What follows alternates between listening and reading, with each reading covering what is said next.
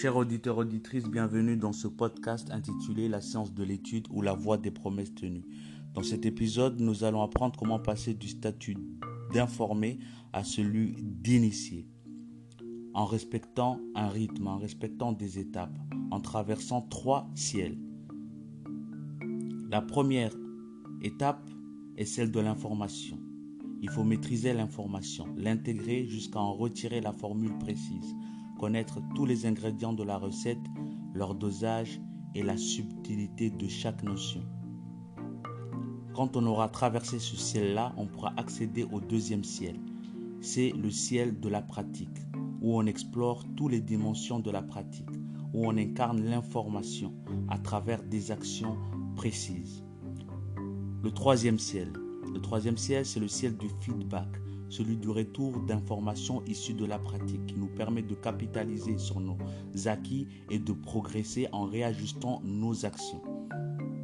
Trois étapes. Explorer l'information en premier lieu. Deuxième, explorer la dimension de l'action. Et troisième ciel, le retour d'informations issues de l'expérimentation. Capitaliser sur le retour d'informations issues de l'expérimentation. On va commencer par, la, par le début. Comment devenir quelqu'un d'informé? On devient quelqu'un d'informé en consolidant l'aspect théorique d'un sujet, d'une science, d'un domaine. Comment on consolide l'information théorique? On consolide l'information théorique en lisant d'une certaine manière, en écoutant d'une certaine manière en observant d'une certaine manière. Ainsi, pour mieux maîtriser l'information, il faut la connaître et la reconnaître. La connaître une première fois et la connaître à nouveau.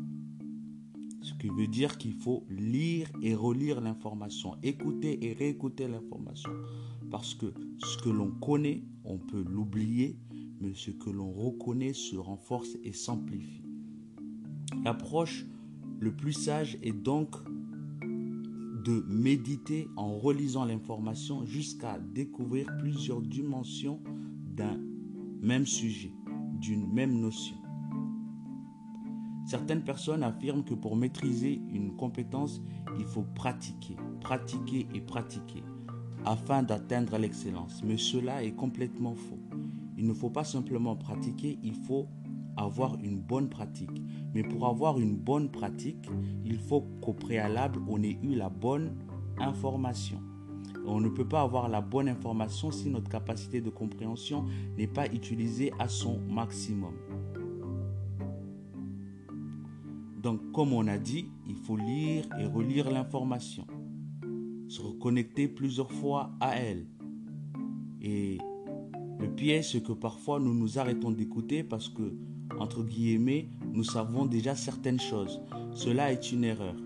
Car quand on est dans cet état d'esprit, on devient inenseignable. Celui qui est inenseignable ne progresse plus. En effet, sans humilité, on n'est plus en capacité d'explorer les profondeurs de l'océan. On se contente de contempler les choses en surface. L'humilité est donc la première approche qui nous permet de nous reconnecter à l'information plusieurs fois jusqu'à maîtriser la formule véritable. La deuxième technique, c'est de confronter intellectuellement l'aspect théorique à la réalité de la vie concrète. Ainsi, il faut réfléchir jusqu'à trouver dans quelle situation de nos vies les notions théoriques apprises peuvent s'appliquer et nous être bénéfiques. On donne ainsi à l'information de la masse, de la matière, car le plus important, ce n'est pas les bits de données qu'on télécharge dans notre mémoire. L'essentiel est de comprendre comment ces données vont s'appliquer dans nos vies de manière concrète. Il faut donc analyser l'information en la couplant systématiquement à nos circonstances de vie. Cette technique nous permet d'arriver à un stade où on a des données supérieures, des données qui fonctionnent pour, notre, pour nos intérêts. La plupart des gens pensent ne pas avoir compris une notion, mais en fait, c'est juste qu'ils n'ont pas intégrer l'idée que cette notion leur sera utile dans la vie de tous les jours. C'est de là que naît l'incompréhension. L'incompréhension vient du fait qu'une personne ne voit pas en quoi cette chose, réellement, même inconsciemment, ne voit pas en quoi cette chose pourra lui être utile. Quand une personne commence à comprendre comment une notion théorique peut lui être utile de manière pratico-pratique dans ses projets, dans ses relations professionnelles, dans ses relations familiales, c'est à ce moment-là qu'il devient maître de la matière. Il est aspirant maître de la matière. Donc il est très important de donner de la masse à ce que vous apprenez, de voir en quoi ces choses-là peuvent s'appliquer dans vos vies. Sinon, ils n'ont aucun intérêt. Et il faut leur donner de l'intérêt pour que vous les compreniez. La deuxième étape, le deuxième ciel est celui de la pratique. Il ne suffit pas de pratiquer, il faut avoir une bonne information pour pratiquer. Mais quand on détient la bonne information, il est alors temps de passer au deuxième ciel, d'accéder au ciel de la pratique et de l'expérimentation. On peut passer donc de l'incantation, celui de l'information théorique, à l'étape de l'incarnation. On passe du statut d'informé à celui d'initié où on accède au ciel de l'incarnation de l'information.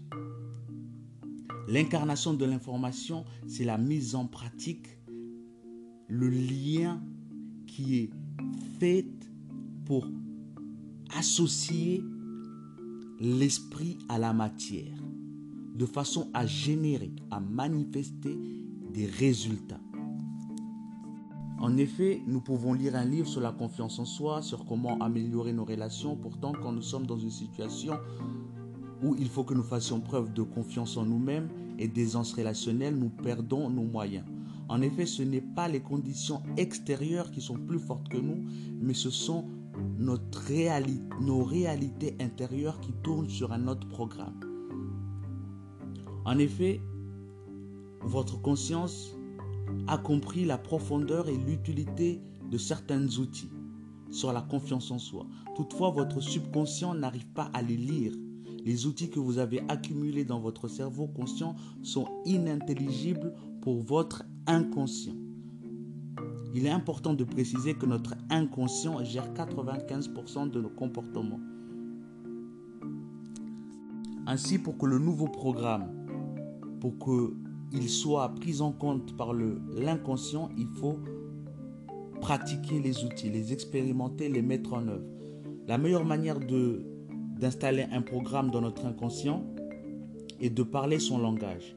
Et le subconscient ne comprend que le langage de l'expérimentation, des habitudes, des répétitions et des rituels. La meilleure manière de pratiquer les outils est de les expérimenter de manière efficiente. Et comment on expérimente les outils de manière efficace. Comment on met en place une bonne pratique en faisant appel durant sa pratique à des stimulus sensoriels. En effet, quand on est au milieu d'une expérience, nos cinq sens sont branchés sur l'environnement et cela génère un flux de neurones qui se lient les uns aux autres. Ces liens neuronaux écrivent dans notre subconscient de nouveaux comportements. Les émotions jouent un grand rôle dans l'écriture de nouveaux comportements. La conscience prend, comprend de manière intellectuelle. L'inconscient, lui, comprend grâce aux émotions. Faire intervenir les émotions quand on pratique un outil, c'est faire preuve de dévotion. La dévotion, c'est la valeur émotionnelle qu'on attache à nos actions. Plus cette valeur est élevée, plus l'inconscient intègre rapidement l'information nouvelle. Mettre en pratique les outils sous-entend une constance aussi, un rythme, une cadence. Il faut pratiquer plusieurs fois pour que l'information devienne une habitude. L'inconscient comprend deux langages, le JavaScript et le HTML. Non, je rigole. Sérieusement, l'inconscient comprend deux langages, le langage des émotions et le langage des habitudes. À force de pratiquer de manière constante, vous devenez compétent inconsciemment. Être compétent inconsciemment, c'est quoi? C'est comme un adulte. Un adulte, quand il marche, il, est, il a une compétence inconsciente, il ne réfléchit pas quand il marche. Il marche et l'inconscient prend en charge, ça marche. Jouer de la guitare pour un guitariste chevronné, c'est une compétence inconsciente. Parce qu'il a tellement joué plusieurs fois dans sa vie qu'à un moment donné, quand il joue, il ne réfléchit pas en fait. Il le fait de manière inconsciente. La pratique est une science en elle-même. Il faut apprendre à pratiquer, à mettre en œuvre la pratique. Il faut apprendre comment faire en sorte que nos actions soient inspirées, que ce ne soient pas des actions de frustration. Mais quand on ne maîtrise pas la science des pratiques, on pratique souvent de manière non avisée. On tombe dans la frustration. On rejette la faute sur l'enseignant, sur les enseignements. On court à travers mille et une euh, euh, leçons de vie, euh, mille et une vidéos, des mille et une séminaires. Et on répète les mêmes schémas juste parce qu'on n'a pas appris comment apprendre. On parlera de la science des rituels de la science des actions dans le prochain épisode. Dans l'épisode 3, euh, on verra ce que c'est que la perception, la capitalisation, les pistes d'amélioration. Ensemble, cet ensemble d'outils nous permettra de mieux pratiquer, de pratiquer avec joie, de pratiquer avec amour, de pratiquer avec lucidité, de pratiquer avec rationalité, de pratiquer de manière ancestrale. Donc, chers auditeurs, auditrices, prochain épisode, la science de la pratique. Et dans la science de la pratique, on verra les feedbacks, les réajustements issus de la pratique. Je suis Antuf Charan, coach en alignement, et je vous dis à bientôt. Ciao.